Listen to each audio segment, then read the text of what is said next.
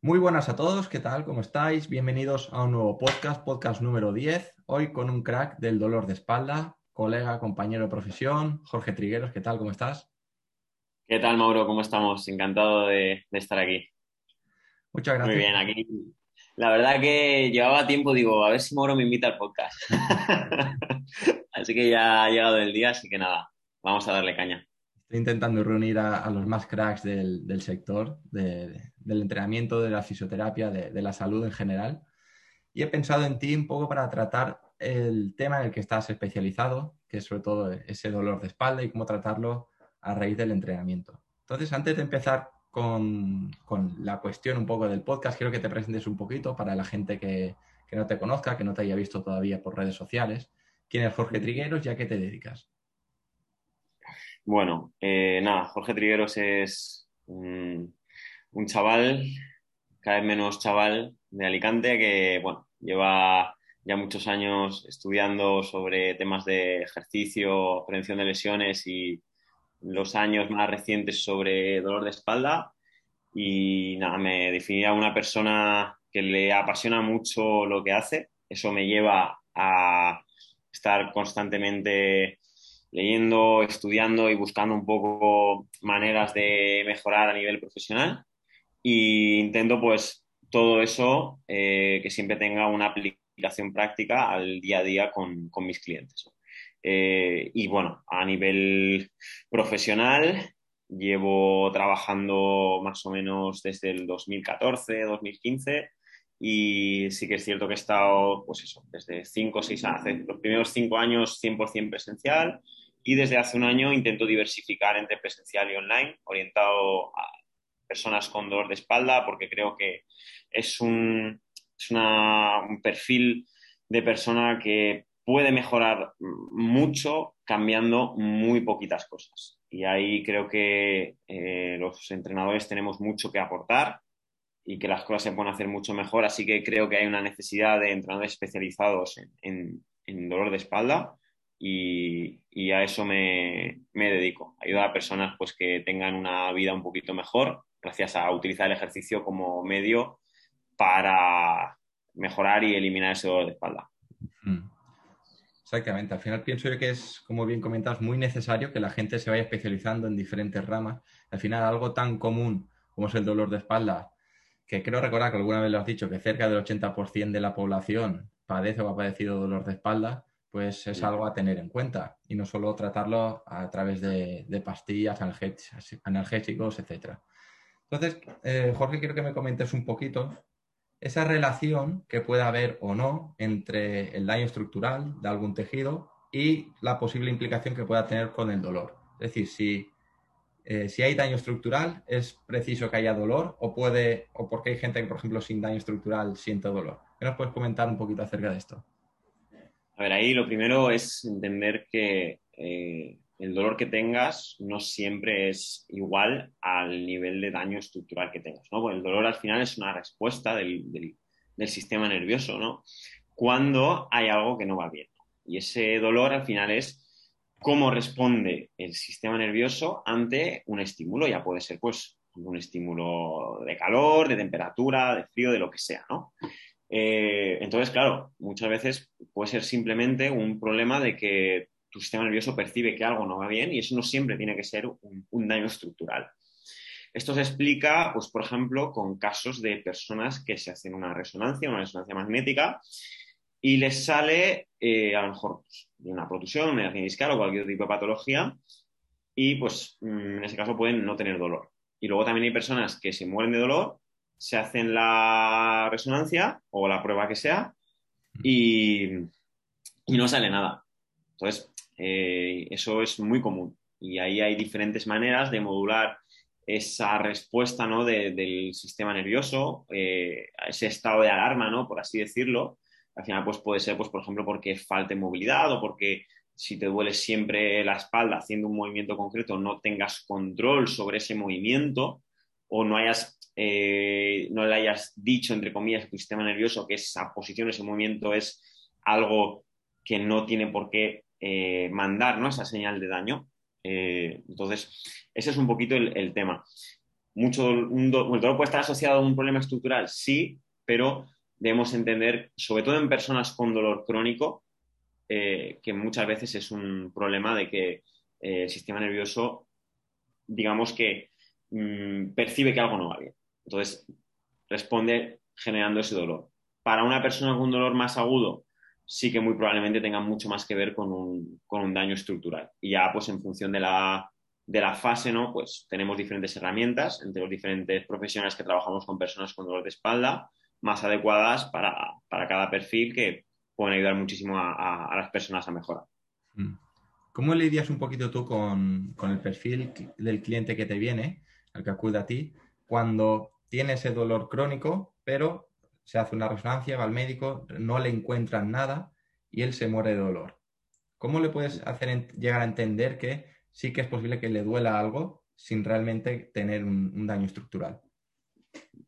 Lo primero es eh, decirle a, la persona que sobre todo si el médico le ha dado algún mensaje un poco catastrofista, que suele ocurrir sobre todo con pues, un poco médicos un poco más, eh, digamos, más anticuados, ¿vale? Eh, que el dolor no tiene por qué ser el, fin del mundo. El dolor es, como te he comentado antes, a lo mejor la señal de, una señal del sistema nervioso diciéndote esto no funciona. Entonces, lo primero que decirles que tengas dolor no es, no es el fin del mundo, es al final es una respuesta del cuerpo. Eh, si no tuvieras dolor, a lo mejor tocarías una sartén ardiendo y no te quemarías, porque tu cuerpo no es capaz de responder a ese estímulo. Entonces, eso es algo normal que, que, ocurre, es algo que el cuerpo utiliza como mecanismo de defensa. Eh, entonces, eso es lo primero, entender que el dolor no tiene por qué ser algo malo ni catastrófico. Una vez le explico un poco a la persona pues, todo esto, eh, la idea es analizar un poco por qué. ¿no? párate a pensar, ¿has hecho algo que te puede haber causado dolor? Eh, o mm, llevas unos hábitos o has hecho, eh, por ejemplo, una mala gestión del entrenamiento durante los últimos días que has abusado mucho, pues a lo mejor has estado entrenando ejercicios sin un control de la respiración de manera abusiva, ¿no? Y has tenido una sobrecarga. Pues es tu cuerpo que te está diciendo, oye, no hagas esto, ¿vale? Porque me está haciendo daño. Entonces, eh, entender ese carácter ¿no? un poco eh, variable y, digamos, dependiente de eh, cómo el cuerpo percibe los estímulos del dolor. Y una vez hecho eso, explicarle que si hace ciertas cosas. Normalmente la gente se calma mucho cuando le enseña, cuando yo enseño un caso de un cliente que ha mejorado en una situación mucho peor, como si tú no tienes ninguna hernia y, y te duele, digo, mira, esta persona tenía cuatro, obviamente guardando los datos de cada persona, pero esta persona estaba mucho peor que tú y ha mejorado para que vea que es posible, ¿no? Y luego, pues, le explicas un poco cómo sería el, trabajo y toda esa labor motivacional que hacemos los entrenadores, que muchas veces es casi más importante que la labor como, como digamos, como prescriptores de ejercicio. Exactamente. Has nombrado antes la respiración y pienso que me consta tú también que utilizas los ejercicios de respiración, yo también un poco para modular el, sistema nervioso, ese dolor que, tenemos. Y sí que con, ciertos ejercicios de respiración, pues vemos cómo esa percepción del dolor va disminuyendo poco a poco. Quiero que me cuentes un poco tu, experiencia con este tipo de ejercicios, por qué los utilizas, cómo los utilizas, etcétera. A ver, em, tema de la respiración, si hay alguien que no está, pues, muy, no, sobre todo no tiene en cuenta las, digamos, no últimas tendencias, porque es algo que ya se lleva trabajando, por ejemplo, en DNS desde los años 90, pero sí es cierto que la respiración no se le da la importancia eh, que requiere, ¿no? Y más en personas con dolor de espalda. Entonces, eh, no solo respirar, sino cómo respiras es súper importante, tanto a nivel muscular, para activar los músculos que nos interesa, como eh, a nivel de eh, cómo modulamos esa respuesta al sistema nervioso a la que hemos estado haciendo referencia durante pues, todo el, podcast. ¿no? Eh, entonces, mm, en mi caso, desde que empecé a integrar ejercicios de respiración, yo, empezaba, yo empecé a especializarme en tema de dolor de espalda, sobre todo cuando veía que era una persona con la que estaba cómodo trabajando y que el porcentaje de éxito que tenía con ese perfil iba incrementándose. Y uno de los puntos de inflexión, ha habido muchos, ¿no? En lo que es mi sistema de trabajo, fue cuando empecé a integrar ejercicios de, respiración. En mi caso, mi, mi primer contacto con, un trabajo de respiración y la primera persona que me habló de patrón respiratorio fue eh, Jorge Domingo en los cursos de Laxas, que él se basaba en metodología de DNS. Y desde que empecé a implementarlo, pues mm, sí que es cierto que los resultados empezaron a mejorar y luego ya pues lo perfeccioné con, otras formaciones, como puedan ser pues eh, con los Harris o, Revolution, que, me ha ayudado a perfeccionarlo e integrar pues esos ejercicios en, mi sistema de trabajo. Hmm. Y eso es un poco eh, mi, historia de amor con la respiración. Para todos aquellos que queréis profundizar un poquito con la respiración, eh, os quiero comentar que tengo un podcast con Keep Moving, con Íñigo, donde solo hablamos de respiración. Es un matiz que quiero hacer por si habrá alguien que está escuchando la respiración. ¿Cómo, ¿Cómo, es esto la respiración? ¿Por qué es bueno? tal? ¿Vale? Pues podéis acudir a, ese podcast un poco como referencia. Vale, Jorge, quiero que nos comentes un poquito cuáles son esos ejercicios estrella que ves tú de respiración, que digas, es que esto haciéndolo así o respirando de esta manera se consigue un buen resultado para paliar un poquito ese dolor en, zona lumbar, por ejemplo? A ver, eh, lo primero que hay que saber aquí es que ningún ejercicio es ni la panacea ni hay un top 3. Hmm. El ejercicio tiene, obviamente, no vamos a ser, eh, no sé qué palabra utilizar, pero hay ejercicios que son buenísimos y que le van a venir bien al 90% de las personas. ¿vale?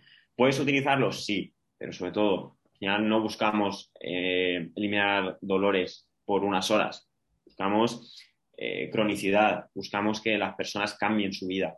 Entonces, eh, eso con un ejercicio en concreto no se consigue. Partiendo de, esa base, ¿vale? para mí, lo primero es, sobre todo para cuando estás con dolor o cuando estás un poco, no tiene por qué tener dolor, sino rígido, ¿no? O ya tenido un día y dices, ay, pues tengo, noto la cadera, ¿no? Hoy pues noto que tengo un poco la escápula como cogida, ¿no? Eh, para mí, tumbarse en alguna posición, ya sea de lado o boca arriba o, boca abajo, y ahí respirar eh, con el diafragma, ¿vale? El diafragma para que se entienda. Eso ya es un modulador tanto de la señal nociceptiva, que es la señal de dolor del sistema nervioso, como del equilibrio muscular de la persona brutal. Entonces, normalmente muchos de eh, mis alumnos, que bueno, al final me gusta llamar a los alumnos porque intento enseñar mucho a la gente, ¿no? Y hacerlos autónomos, nada de si te duele es porque llevas mucho tiempo sin venir, ¿no? Eso, eso es una frase, por desgracia, muy común, ¿no? Eh, pues eso, siempre digo, tú haz tu entreno y después, antes de acostarte, musiquita o una aplicación de esas de meditación y respiración diafragmática en la posición que sea. Obviamente, intento decirles qué posición es mejor para cada persona. Eh, eso es, eh, para mí, algo que podríamos tener mm, como costumbre mm, todas las personas, ¿no? Y, y nada, y luego el. Perdón, ordenador. Y luego una buena postura para, por ejemplo, para mejorar lo que es el no solo la respiración, sino integrado con todo que es activación de la musculatura de las piernas, activación con mm, la musculatura del core. Mis favoritas son el 90-90, ¿vale? Es decir, apoyar los pies sobre, por ejemplo, sobre la pared y levantar un poquito la cadera y descenderla. Vale, una vez la persona ya, eh, bueno, mm, ha estado este ratito en esa posición de respiración, veo muy interesante eh, alguna posición que se integre esa respiración con la activación de, pues, ya sea la musculatura del core o la musculatura de las piernas. una que me gusta mucho es el 90-90, es apoyar los pies en la pared y de ahí elevar y, descender la, cadera. Es un ejercicio clásico de, de PRI. Y luego, eh, otra que diría también que es muy, muy interesante es lo mismo, pero en una cuadrupedia. Es decir, en el clásico, la clásica posición del cat camel, eh, que sí es cierto que en función del morfotipo de cada persona es más interesante una posición que otra. Eh, y esas sean un poquito tres posiciones. El, top tres de ejercicios, pues esos tres diría. Respirar tumbado o tumbada en una posición concreta, piernas sobre la pared y una cuadrupedia movilizando la, zona lumbar y, haciendo otras muchas cosas. Ese sería un poquito los tres ejercicios. final también hay que buscar un poquito, eh, porque a mí me gusta en, clínica decir que no es una respiración diafragmática como tal de tener que hinchar la barriga. Yo la analogía que utilizo y me gusta mucho es que hay que imaginarse que tenemos un globo ahí en la zona del abdomen lo que queremos es expandirlo un poco en todas las direcciones. El globo no solo va hacia adelante, o sea, hacia arriba y hacia abajo, sino que también lo expandimos hacia los lados y hacia detrás. Una vez empiezas con, con, esta explicación, intento que la persona pues comience a respirar, primero hinchando el abdomen, muy, muy diafragmático, y luego poco a poco vamos dándole un poquito de feedback para que consiga hinchar en todas direcciones. También me sirve a modo de test, a ver qué cuadrante o qué zona es la que menos, la que menos hincha, la que menos expande, para luego en los siguientes ejercicios ya un poco centrarnos en, en, esos cuadrantes, en esas zonas. Por lo que comentabas me parece muy bueno, el no tener ejercicios estrella que valen para todos. Sí que me gusta a mí eh, la clásica respiración del 90-90 o, o, en supino con, rodillas flexionadas, simplemente por el hecho de aprender ahí a respirar o respirar de una manera más eficiente porque me parece más sencillo. Pero luego ya sí que en función de lo que vas viendo, de, ese cuadrante, de dónde quieres incidir en esa expansión o en la compresión, pues ya vas colocando en diferentes posturas. Pero sí que, por ejemplo, la cuadrupedia me parece una, posición muy interesante para respirar porque eso luego te da juego a, más variantes, a otros, otra serie de ejercicios donde puedes integrar la respiración.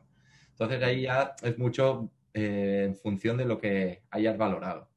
Entonces, Jorge, te quiero preguntar poco, cuando te vienen personas con molestias también en, la zona de la pelvis, no tan concreta, a lo mejor zona lumbar, que tienes que mirar más la pelvis, poco, eh, por ejemplo, ponerte un caso y hacerlo más, más concreto, que sea más fácil. Una persona con, con anteversión, con anteversión pélvica, para quien no lo entienda es a, grosso modo, muy sencillo para que lo, podamos entender, es cuando tenemos ese culopato, esa, ese incremento de la curvatura en zona lumbar y tiramos las espinas ilíacas un poquito hacia adelante. Cuando te viene una persona de este estilo, con anteversión, que además es muy clásico el dolor lumbar, ¿en qué te fijas? ¿Qué valoración o qué dos, tres cositas miras sí o sí? Y un poco esas pautas o por dónde guías luego a la, a la persona, con los ejercicios tanto de respiración como de fuerza por, empezar ya a, tocar un poquito el tema fuerza. Sí, mira, por lo general, eh, sí que es cierto que hay ciertos patrones posturales y ciertas limitaciones que se repiten y son un poco pues, más recurrentes, ¿no? Normalmente, eh, las personas que más, creo que las personas que nos pueden estar escuchando pueden estar más familiarizados con el término de hiperlordosis lumbar. Entonces, eh, ese incremento de la curvatura lumbar suele ser más común en, mujeres y los hombres pues solemos tener más una lumbar más aplanada con un incremento de la compresión en pues, toda la zona de, los rotadores de cadera, glúteos, etc. Entonces, el primer paso, eh, al final, pues lo que hago es una valoración postural, ¿vale? Ver un poco cómo está la persona a nivel eh, plano frontal, plano lateral, plano posterior, y pues ver un poco, mm, eso ya me da una primera información. Y luego se suelo pasar unos test de cadera, eh, elevación de pierna, eh, rodilla al pecho, rotación de cadera en, flexión y en extensión. Y eso ya pues nos da un poquito una guía de por dónde mm, pueden ir los tiros. Entonces, al final lo que más va a mandar, en mi caso, es lo que digan los test de movilidad de cadera, más que la propia postura. ¿no? Em, pero en una persona, por ejemplo, con mucha eh, lordosis lumbar, lo primero es eh, trabajar para reducir un poquito esa, curvatura, ¿vale? conseguir eh, que pues, en, lugar de que tengas el abdomen más distendido, ¿no? Por así decirlo, y más comprimida la zona lumbar, que tengas un equilibrio entre la parte anterior y la parte posterior, ¿no? Eso es el, que ahora está tan de moda, el, famoso stack, ¿no?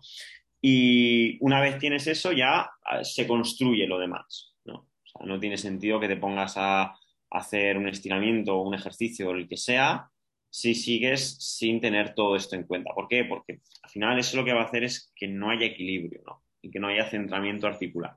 Entonces, Cuando hay una diferencia muy grande en un rango de movimiento, cuando hay mucha rotación externa y, mucha, y muy poca rotación interna, o en el hombro igual, no hay rotación interna, pero mucha rotación externa.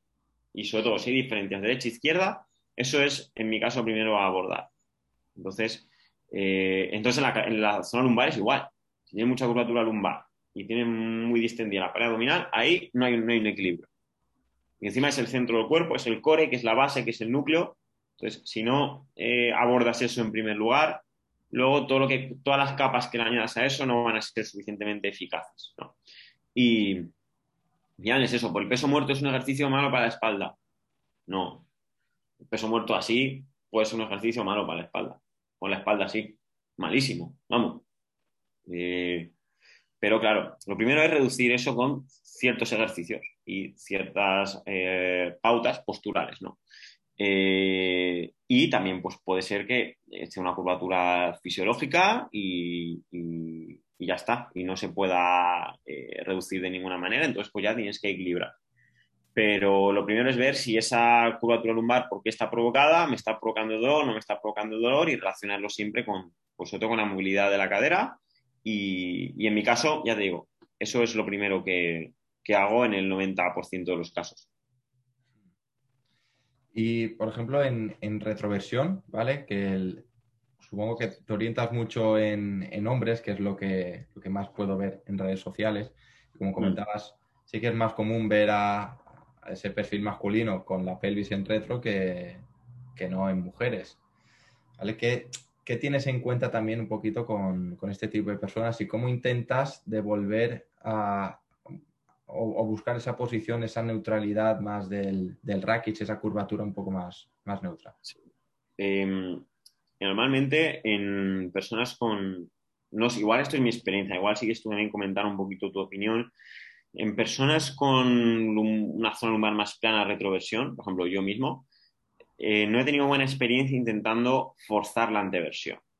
o sea, no, no, he tenido buena experiencia, a lo mejor pues me falta alguna pieza que, que no esté teniendo en cuenta, eh, pero no he tenido buena experiencia. Entonces, normalmente lo que hago ahí es dejar un poco la zona lumbar más tranquila y eh, tocar más a nivel de caja torácica y de, y de cadera. Trabajos normalmente, ese perfil eh, está muy relacionado con unas piernas más hacia afuera, más pies hacia afuera, mucha rotación externa, caminar así como más tipo happy fit, ¿vale? Y, nuevamente me ha funcionado bastante bien todo lo que es eh, posiciones a 90 grados y trabajo de aductores, de la parte interna del muslo, para intentar mejorar la rotación interna, que normalmente es lo que, lo que se pierde. Entonces, eso es un poquito lo que hago cuando tengo una, eh, por ejemplo, en mí mismo, eh, yo afortunadamente no tengo dolor, pero sí que hay una época, alguna época así que, no me deja, que me deja un poco lo que es entreno menos o solo corro voy en bici y no hago ni nada de respiración ni nada. Eh, y sí que es cierto que pues un día pues digo, hostia, hoy tengo ahí que me está avisando, ¿no? Y lo poquito que he tenido, en mi caso, que soy es un poco ese, ese morfotipo, eh, lo que más me ayuda es eso, trabajo de aductores, trabajos a 90 grados eh, y posturas que tengas algún elemento entre las rodillas, como puede ser un taco de yoga, un cojín o lo que sea, y apretarlo y siempre combinado con, con la respiración.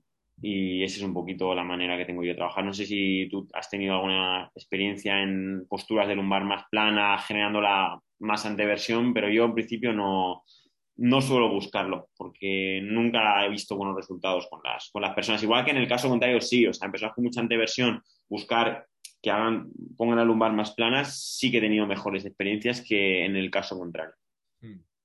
Eh, me pasa un poco como a ti. Yo, a mí me gusta siempre poner el, ejemplo de que esa retroversión, esa curvatura plana de la zona lumbar es como el pie cabo.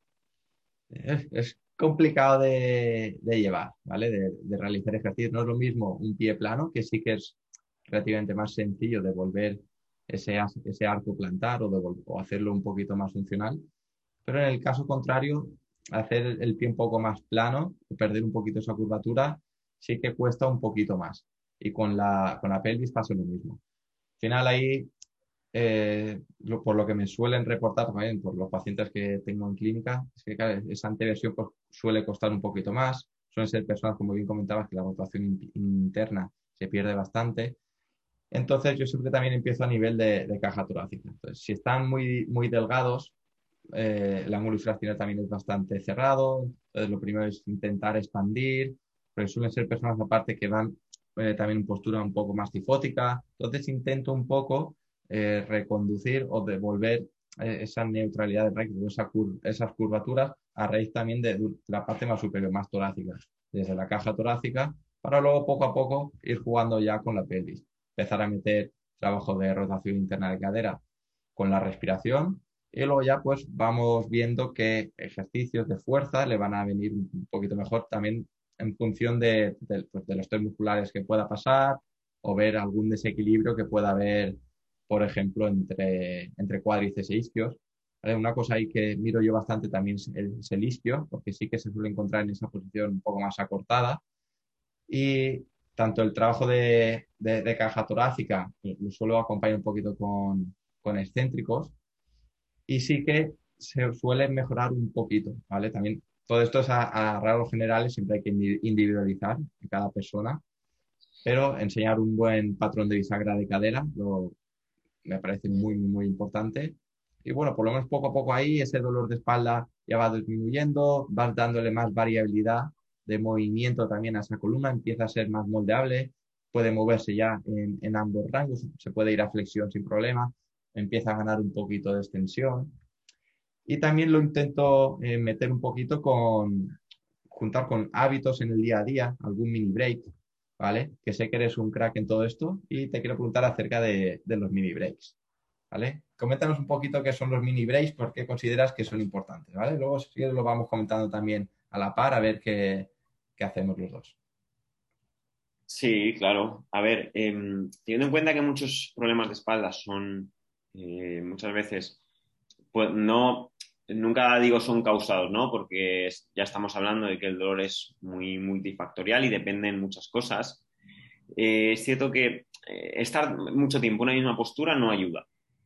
A veces es mejor cambiar de postura cada el máximo tiempo que pueda cada persona que estar mucho tiempo en, una misma postura, ¿no? Entonces, eh, para esto, sobre todo en personas que tienen que estar mucho tiempo sentadas o, de pie.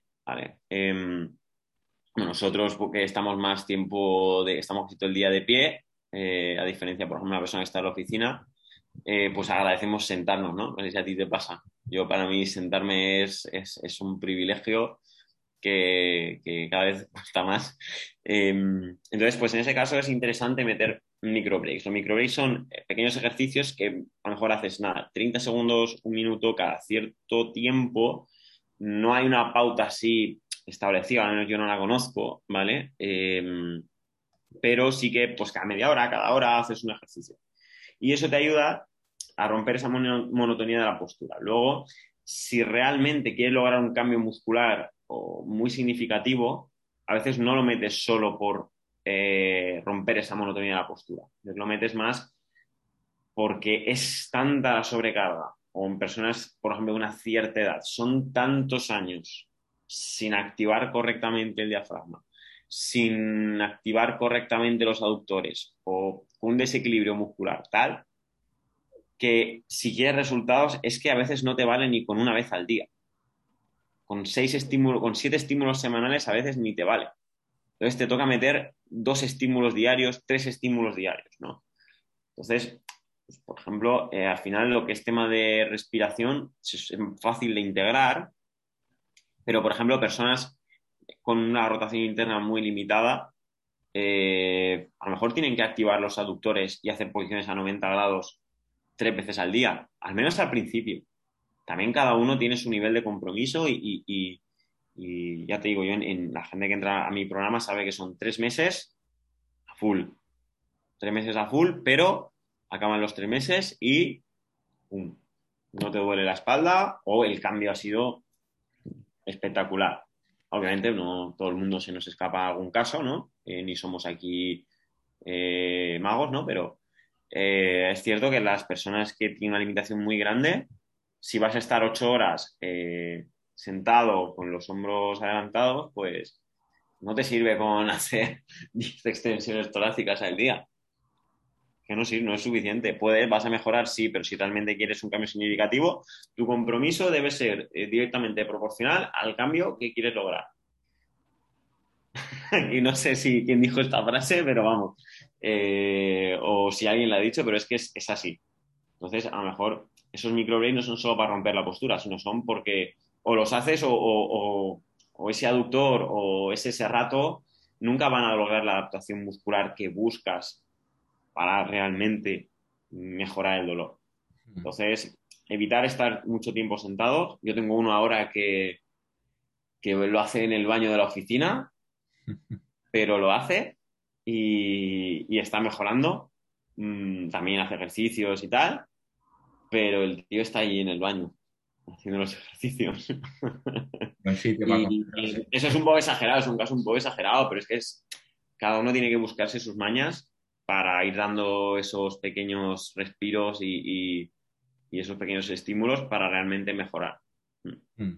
Tener ahí la respiración también me parece una herramienta muy interesante porque desde esa posición de sentado en la que van a pasar muchas horas, si son capaces de expandir bien, en, 360 grados, en, tres dimensiones, ya tienen ahí algo, algo ganado. No necesitan luego ponerse en ciertas posturas para poder acceder, por ejemplo, a, una expansión a nivel posterior, en zona lumbar, en caso de tener ahí esa compresión. Si, si una persona estando sentada o de pie es capaz de expandir, pues de lujo, menos mini brace va, va a necesitar porque ya respirando ahí al final va, a notar esa mejoría. Por ejemplo, mm. en, mi caso me gusta eh, dividir un poco los, programas que les envío, las, rutinas, la mal llamada rutina, al intento que al menos hagan eh, los ejercicios o el entrenamiento dos, tres veces por semana, cuatro, depende también de la persona y veo, y también depende del nivel de compromiso que puedo ver también en, ese primer acercamiento con la persona. intento hacer ver que cuanto más se mueva, que cuide un poco también los hábitos, tal, pues mejor, eh, más probable es que esté mejor. Pero, por ejemplo, sí que me gusta dividir un poco esa parte de fuerza, que sí que me gusta darle dos, tres píldoras al menos semanales, y luego la parte más de respiración, un poco de movilidad, los mini breaks, y que eso sí lo puede hacer todos los días de lujo y si aparte puede meter, es que lo digo, es que no hace falta que hagas los cinco seguidos, es que con que hagas uno cada 20, 30 minutitos, por ejemplo, una persona, una persona con esa postura cifótica que haga extensiones o una persona donde tiene déficit de, rotación, pues que haga alguna rotación sentado, se levante, o personas también en retro, pues estirar un poquito también los isquios, agacharse, expandirse, pues, ahí ya, ya tiene ganado y al final son 30 segundos pues se lo hago ver ahí en la clínica, mira, vas a hacer esto, esto y esto. Pa, pa, pa, pa, se pone en 30, 40 segundos, pero ya está. Yo sé que no te rompe el ritmo de, trabajo, yo que se pierde más tiempo mirando el móvil en un momentito que haciendo esto. Es un poco buscar, como tú bien comentabas, ese compromiso con la persona. Eso, yo que es, lo más importante, sobre todo cuando tenemos el, dolor presente. Hmm. Eh, Jorge, también te quería comentar si haces un poco de distinción en el entrenamiento, cuando te viene una persona con una resonancia y te dice que, que tiene esa hernia discal o, tiene síndrome facetario, ¿vale? O si las tratas un poco por igual o en qué te guías o en qué te fijas más o menos para luego eh, acertar un poquito o adaptar ese entrenamiento, esos ejercicios a la persona en función de lo que se puede ver en esa prueba por imagen. A ver, eh, yo te digo lo que hago, no sé si será lo mejor del mundo y como siempre, como cualquier aportación, pues bienvenida. Yo siempre que puedo pido toda la historia clínica que, sea posible, ¿vale? También tengo eh, algún cliente y, conocidos, pues bueno, eh, médicos y todo lo que pueda contrastar con, con ellos, pues también pues tengo un, cliente radiólogo y otro que es pues, cirujano y tal, y intento contrastarlo con ellos y, todo lo que se pueda aportar, pues, pues bienvenido, ¿no? Eh, sobre todo para estar lo más seguro posible y tener la información de la mayor calidad posible, ¿no? Eh, y una vez tengo eso, pues lo veo, lo tengo en cuenta y, ya está. O sea, lo tengo en cuenta lo primero. Y luego, una vez está hecha la valoración, yo me rijo en primer lugar por lo que me diga la valoración. Es decir, si una persona tiene eh, mucha lordosis lumbar, tiene una hernia y hay un estudio que te dice que no hagas flexión de columna porque le va a doler y va con el culo muy sacado, ¿vale? Eh, pues yo lo siento, pero no voy a hacer caso a ese estudio, ¿vale? Voy a hacer flexión lumbar, que es lo que a mí me ha funcionado y en base a la formación que tengo, eh, lo que creo que va a ir mejor. Entonces lo tengo en cuenta, ¿vale? Pero siempre van a mandar los resultados de los test, siempre.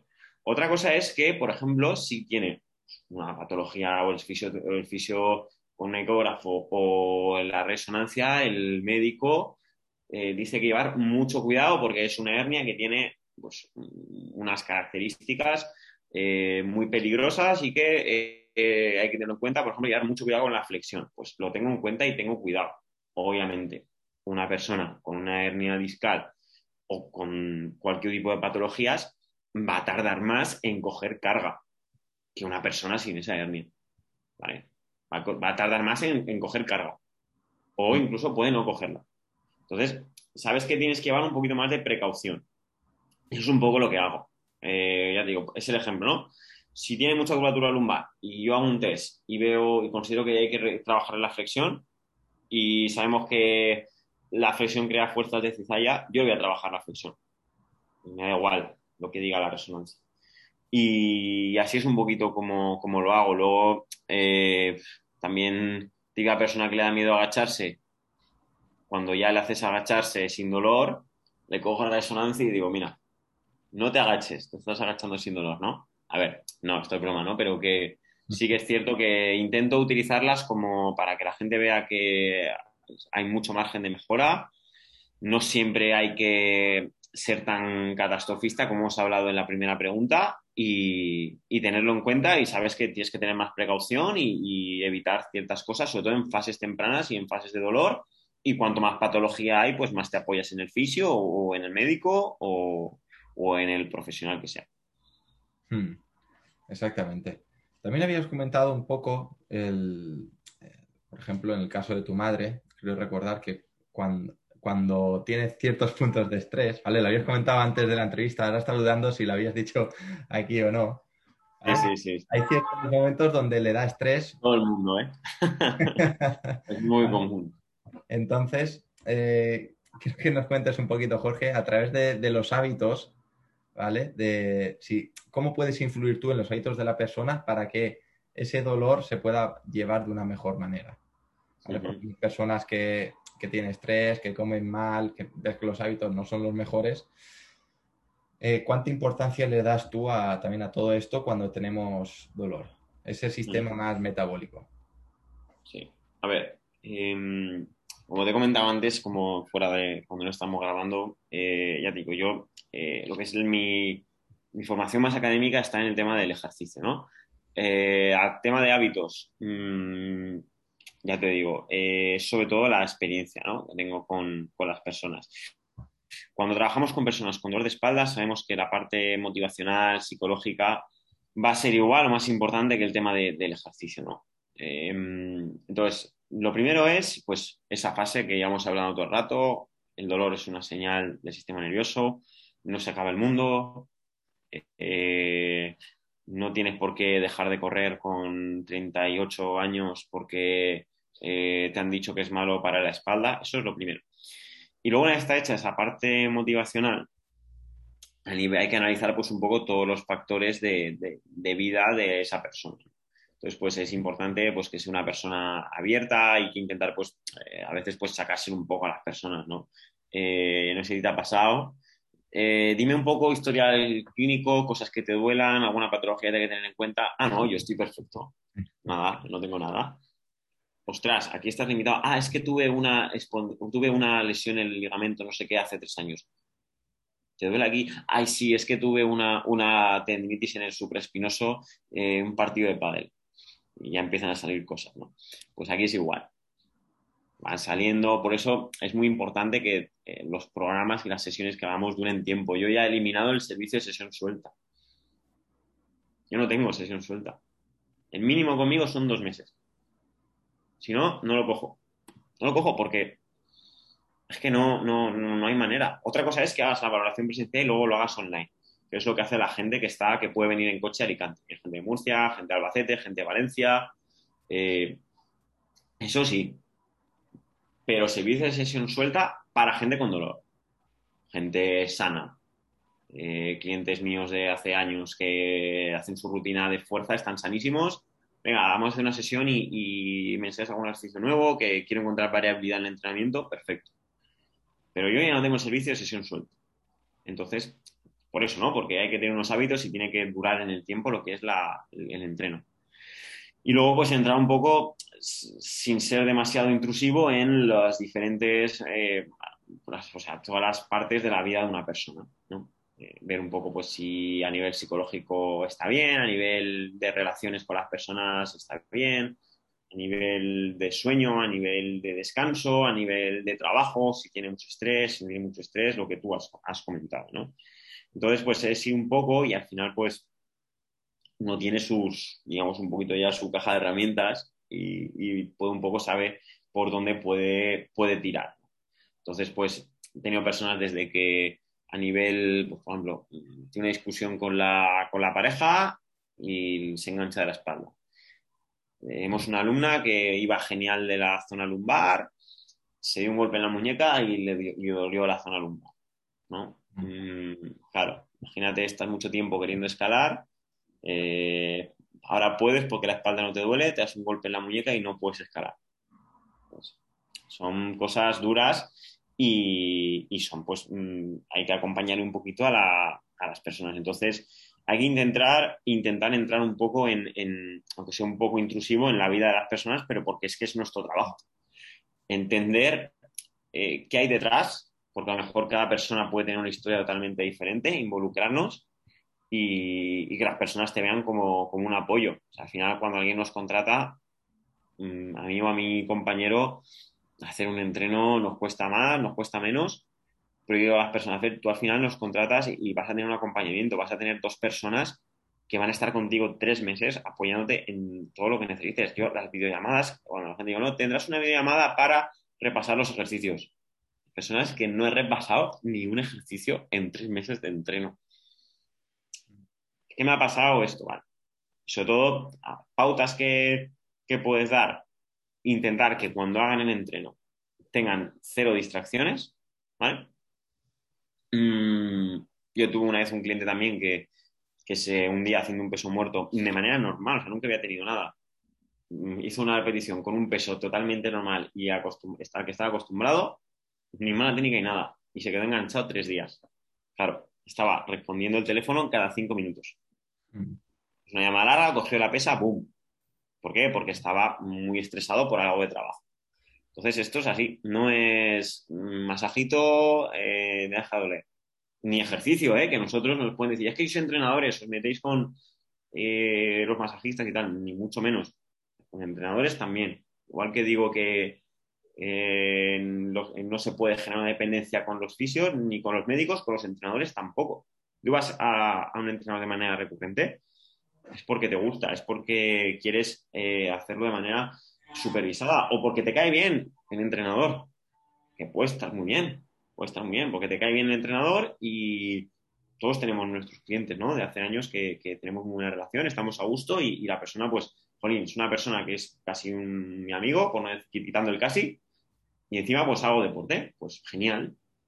Pero no porque tengas que tener esa, esa, esa dependencia. Obviamente hay casos, hay personas, pues, que sí, que tienen que hacer tres, cuatro ejercicios Mm, toda su vida. ¿sí? Mejor, pues, tres días de la semana, una persona ya mayor, si quieres estar bien, pues te toca hacerlo. Sobre todo si luego quieres hacer con tu cuerpo cosas un poquito más exigentes a nivel físico. Pero eh, después de, madre mía, he enrollado en esta, perdona. Eh, hay que interferir. En resumen, es que hay que entrar e interferir en todos los aspectos de, la vida de, de las personas, sociales, fisiológicos, psicológicos y, porque todo tiene relación con el dolor. Exactamente. Al final, la salud no depende solo de, esa alimentación y el entrenamiento, como se ha dicho muchas veces durante muchos años. últimamente se le está dando importancia al descanso, pero para mí la salud es mucho más, va más allá de, esa pata con tres patas, perdón, esa, esa mesa o esa silla con tres patas, como puede ser la alimentación, el descanso y el entrenamiento. También está esa gestión del estrés, esa gestión emocional, esas relaciones sociales. Ahí entra ese factor biopsicosocial también que se está hablando, que, que se está estudiando últimamente. Eso también es salud y eso también hay que tenerse en cuenta. Y no nos estamos, pienso yo, desde el, desde el mundo de, o desde el, el, término de café, desde, desde la profesión del entrenador, del entrenador no estamos eh, con ese intrusismo a, los dietistas o nutricionistas o a los psicólogos. Simplemente conoces un poquito más acerca de esa persona y derivas. Al final, eh, no, yo no voy a hacer ninguna dieta eh, a, mis clientes o a mis pacientes, no voy a hacer de psicólogo con nadie, pero sí considero que es importante estar eh, formado y conocer y tener unas buenas nociones de, nutrición, de fisiología del cuerpo humano, también de, psicología para poder tratar un poquito, tratar o, llevar de la mejor manera el entrenamiento y poder entender un poquito más a la persona. Y después, si vemos que el caso se complica y vemos que realmente su problema está en la alimentación, su problema realmente está en esa gestión del estrés, esa gestión emocional o tiene problemas psicológicos, se deriva al, profesional competente en esa materia y no por ello nosotros estamos haciendo intrusismo. Pienso que todos eh, tanto los fisioterapeutas como los CAF, como psicólogos, nutris, todos estamos en el mundo de la salud y estamos para ayudarnos y tenemos que acostumbrarnos un poquito a pasarnos a esos pacientes para que, sobre todo a, las personas que pensemos que eh, le pueden ayudar porque estamos jugando con la salud de la persona. Después también de, esta mini chapa mía, eh, Jorge, para ir un poco finalizando el podcast, te quiero hacer una pregunta que es una cosa bastante recurrente, ¿vale? Supongo que te vendrá bastante gente de, Jorge, me acabo de quedar enganchado, por ejemplo, el, chaval que comentabas haciendo el peso muerto, ¿qué hago? ¿Vale? Imagínate, yo me quedo ahora enganchado de la espalda, Jorge, eres un crack de la espalda, ¿qué hago, tío? ¿Ahora qué hago? ¿Qué es, qué es mi siguiente paso? A ver, eh, ahí lo primero es eh, yo, si me dijeras, lo primero, primero, primero que harías, pues te tumbas. Eh, si tuviera que darme con una posición sería eh, probablemente de lado, ¿vale? Mm, eso lo primero, si no te puedes ni, mover, va en el peorísimo de los casos. Eh, rezas para que tengas el móvil con batería y podría más no. y ahí en ese momento eh, yo lo primero que haría sería eh, acudir a, un, o sea, pensar en acudir a un profesional sanitario. Todo depende de la gravedad, ¿no? Eh, yo siempre soy más de ir a un fisio que ir a un, médico, ¿vale? porque mi experiencia es que em, se suele, lo, pueden, lo suelen abordar de una manera menos invasiva, ¿vale? Hay cosas que hay que, hay que trabajar de, pinchando alguna cosa o lo que sea y una persona que no puede andar, pues tiene que andar, ¿vale? Pero a mí me gusta eh, invasivo hasta donde se pueda. Eh, y si no, pues no pasa nada. Al médico y ya está. Eh, y, casa. ¿Eh? casa. A ver, si no ha quedado otra, es que no queda otra, tampoco podemos hacer mucho más. Sí que es pues si es un dolor insoportable, pues es lo que hay. O sea, no, no, no podemos tampoco darnos cabezazos. Eh, pero si por lo menos el, si el vamos, vamos, a dejarlo. Si el dolor es soportable para poder desplazarte a un fisio que te coja de urgencias, eso es lo primero que haría. Mientras vas al fisio, eh, intentar respirar profundamente preferiblemente eh, alargando las expiraciones. Intentar hacer lo más parecido a dormirte. O sea, hacer un nivel de relajación máximo. Inhalas, expandes, exhalas largo. En silencio, apoyas la cabeza. Eh, ya te digo, yo he visto algún enganchón también, he sido en el gimnasio, pues un par de veces sí que se ha visto, ¿no? Estás trabajando y hay un socio que, se engancha y se tumba y, se queda ahí colgado. entonces ahí algunas veces que he tenido, algunas veces que he tenido que intervenir, eh, intervenir que, ya veo ya una carta del colegio de fisioterapeutas eh, con una cita para un juzgado. Eh, al final es túmbate de lado. En este caso vi que era una persona con mucha extensión. Le dije ponte en retroversión lumbar y respira profundo. Y eso le, calmó. Es cierto que no siguió enganchado porque fue un, un espasmo en un, en un extensor, eh, en un lector espinal del copón. Eh, pero, pero ya te digo, eso es un poquito lo que, lo que haría. Y luego, inmediatamente una vez ha pasado esa fase más aguda inflamatoria, que para eso están los fisios, eh, intentar pues, ver por qué ha pasado y pues, todo lo que llevamos hablando todo el podcast. Mm, exactamente. Jorge, hay una pregunta que quiero empezar a introducir en, los podcasts. Durante los últimos meses me estoy aficionando bastante a la lectura de libros. Sí que es cierto que he preguntado muchas veces lecturas artículos de, autores que recomienden, eh, todos los invitados que han pasado por aquí, pero quiero centrarme ahora en, libros que consideres tú que te hayan marcado, no solo eh, a nivel de entrenamiento, o sí, ¿vale? O de salud, son libros que eh, digas, este libro a mí me ha cambiado la vida, no es un libro de entrenamiento, pero me ha hecho ver todo de otra manera y considero que me ha aportado mucho a mi modo de, llevar a las personas, por ejemplo, a forjar tu, ser, tu yo, tu, Jorge Trigueros, ¿vale? Para un poco eh, explicar ahora o, dar diferentes ejemplos a las personas de, de libros que poco a poco vayamos viendo aquí que sean muy, muy, muy interesantes para, ¿vale? Eh, si te pilla un poco infragenti, empiezo yo, ¿vale? Y así te doy un tiempo para pensar. En mi caso estoy ahora terminando de leer Antifrágil de Nassim Taleb. Hace ya mucho tiempo que lo he escuchado en varios podcasts y cuando varias personas de diferentes eh, profesiones lo recomiendan, pues este libro tiene que estar interesante. Cuando un economista lo dice, cuando un fisioterapeuta lo dice, cuando un entrenador lo dice también, que es un libro muy, muy, muy bueno y entre ellos tampoco se conocen, me refiero que no es que son tres amigos que se lo han leído y, lo comentan, pues le, le di una oportunidad al libro y es un libro que recomiendo a todos 100%, ¿vale? Ya seáis entrenadores, fisios, eh, personal sanitario, está muy bien para abrir un poco la mente y es un libro que pienso que todo el mundo se debería leer. Ahora te toca aquí, a ti, Jorge, ¿qué libro recomiendas, ¿vale? Eh, para todos aquellos que nos estén escuchando y que hayan llegado hasta este punto del podcast? Pues voy a reconocer que me has pillado un poco, porque reconozco que, eh, tengo muy poquito tiempo y más allá de, cosas de entrenamiento, eh, desgraciadamente no me, gustaría, tengo ahí algún libro de, de hobby, de un hobby aparte del entrenamiento y tal que estoy leyendo pero tema de desarrollo personal y tal, eh, la verdad que em, hace bastante tiempo que, llevo sin, leer, ¿no? Pero sí que es cierto que para todo esto, estoy ahí dándole vueltas, ¿eh? también tengo ahí la, estantería, ahora voy y le pego un ojo.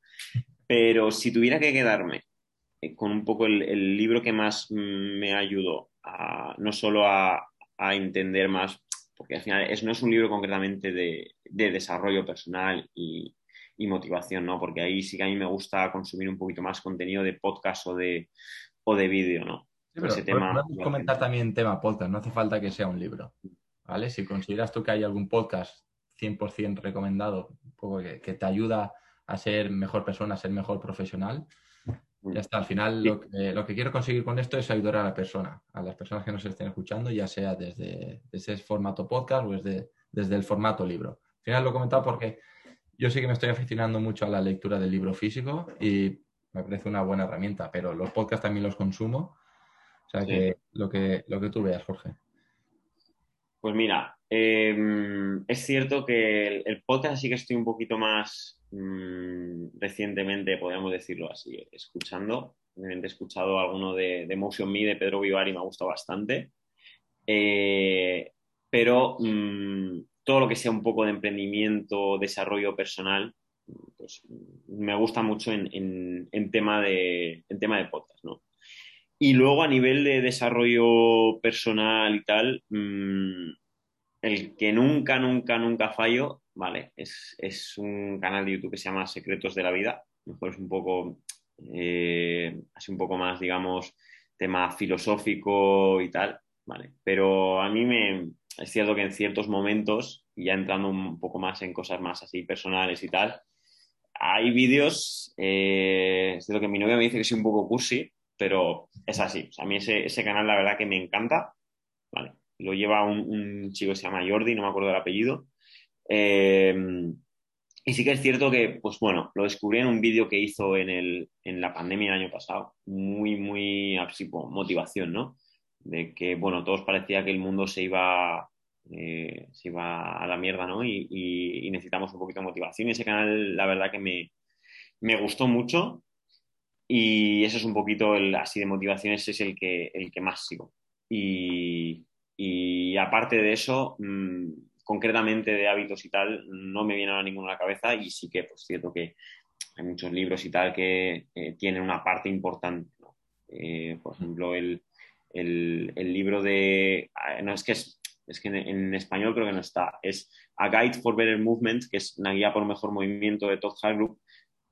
Ese ayuda mucho a toda la parte de dolor neural, eh, por qué el dolor no es una señal, perdón, o sea, no es siempre algo estructural, es una señal del sistema nervioso a que algo no funciona bien. Ahí sí lo, lo tengo ahí justo en la, en la estantería. Y, y, con eso un poquito es lo que, lo que te puedo decir. Luego, si me viene algún otro, te lo, te lo comento. Perfecto. Si te viene alguno a la cabeza, lo, lo dejaré en la descripción del, del, podcast o del vídeo en YouTube, depende de, de dónde lo estéis viendo. Y nada, Jorge, hasta aquí llega el podcast. Muchas gracias por tu tiempo. Pienso que hemos tocado temas muy interesantes que, las personas se pueden beneficiar de, todo esto. Esa última pregunta ha ido un poco, no te había dicho nada, te quería coger por sorpresa porque quiero que sea algo natural. ¿vale? Si te sí, pensar, ya no, no, es lo mismo. Quiero que sea. Igual ahora cortamos y te digo, hostia, no le he dicho este y lo he escuchado hace he escuchado hace dos, dos, dos, minutos a lo mejor y, no me acordaba, pero ahora mismo así de, de, primeras, ahora que no, no, me venía otro a la cabeza y como ese es un poco lo que yo de manera habitual, que no me pierdo ningún vídeo, pues, pues digo, pues ese. Perfecto, tomamos nota todos. Muchas gracias Jorge, te dejo despedir el podcast, ¿vale? Todo tuyo. Nada, eh, muchísimas gracias Mauro por, por invitarme. Un placer, como siempre, compartir y sobre todo en estos formatos un poquito más amigables, ¿no? Porque al final parece que los entrenadores estamos acostumbrados a tener que siempre que hablemos tenemos ahí un tribunal de un trabajo final de máster o de grado y tienes que decir siempre, pues eso, pronosupinación y de cúbito supino, no puedes decir tumbado boca arriba o tumbado boca abajo y ya es un gustazo poder eh, intercambiar información eh, con un compañero de, profesión y más si comparte un poco tu misma filosofía. Y nada, agradeceros a todos los que hayáis escuchado el, podcast y, nada, cualquier cosita que necesitéis, pues nos tenéis en, redes sociales a, Mauro y a mí. Sobre todo yo soy bastante pesado. Así que, pues lo que necesitéis y podamos ayudar sobre cualquier cosita que sepamos, pues encantados. Perdona, Jorge, di dónde te pueden encontrar en redes sociales. Cosa muy importante. ¿Cómo te llamas? Eh, bueno, eh, tengo el mismo nombre, sido que estoy intentando eh, crear un poquito, una marca un poquito más global, ahora que tengo un compañero que me está ayudando. En tanto en Instagram como en Facebook como en YouTube, soy JT Sports Personal Training. JT Sport Personal Trainer lo cambié eh, no hace mucho y, poco a poco estamos intentando crear la escuela de espalda sin dolor, eh, que es un pequeño proyecto que la idea es, pues eso, tener un grupete de personas que trabajen a nivel individualizado, que son trabajar con personas con dolor, luego un grupo de personas que tengan un entrenamiento un poquito más genérico, eh, un entrenamiento más, más grupal y, sobre todo, pues os animo a seguir porque creo en la creación de, contenido gratuito como base de, cualquier mm, persona que quiera ayudar, porque al final para eso estamos y las cosas se pueden hacer mucho mejor y creo que en este caso las redes sociales no son una herramienta brutal para conseguir todo eso y si se utilizan bien tienen mucha fuerza y, que al final pues si es un contenido de calidad, que no tengamos miedo en consumirlo porque puede ayudarnos mucho y, en ocasiones, pues una persona de espalda, si llega el vídeo correcto en el momento correcto y conoce a la persona correcta, le puede cambiar la vida. Mm, exacto. Muchas gracias, Jorge, por todo. Un abrazo. A ti, un abrazo, gracias a todos. Hasta luego.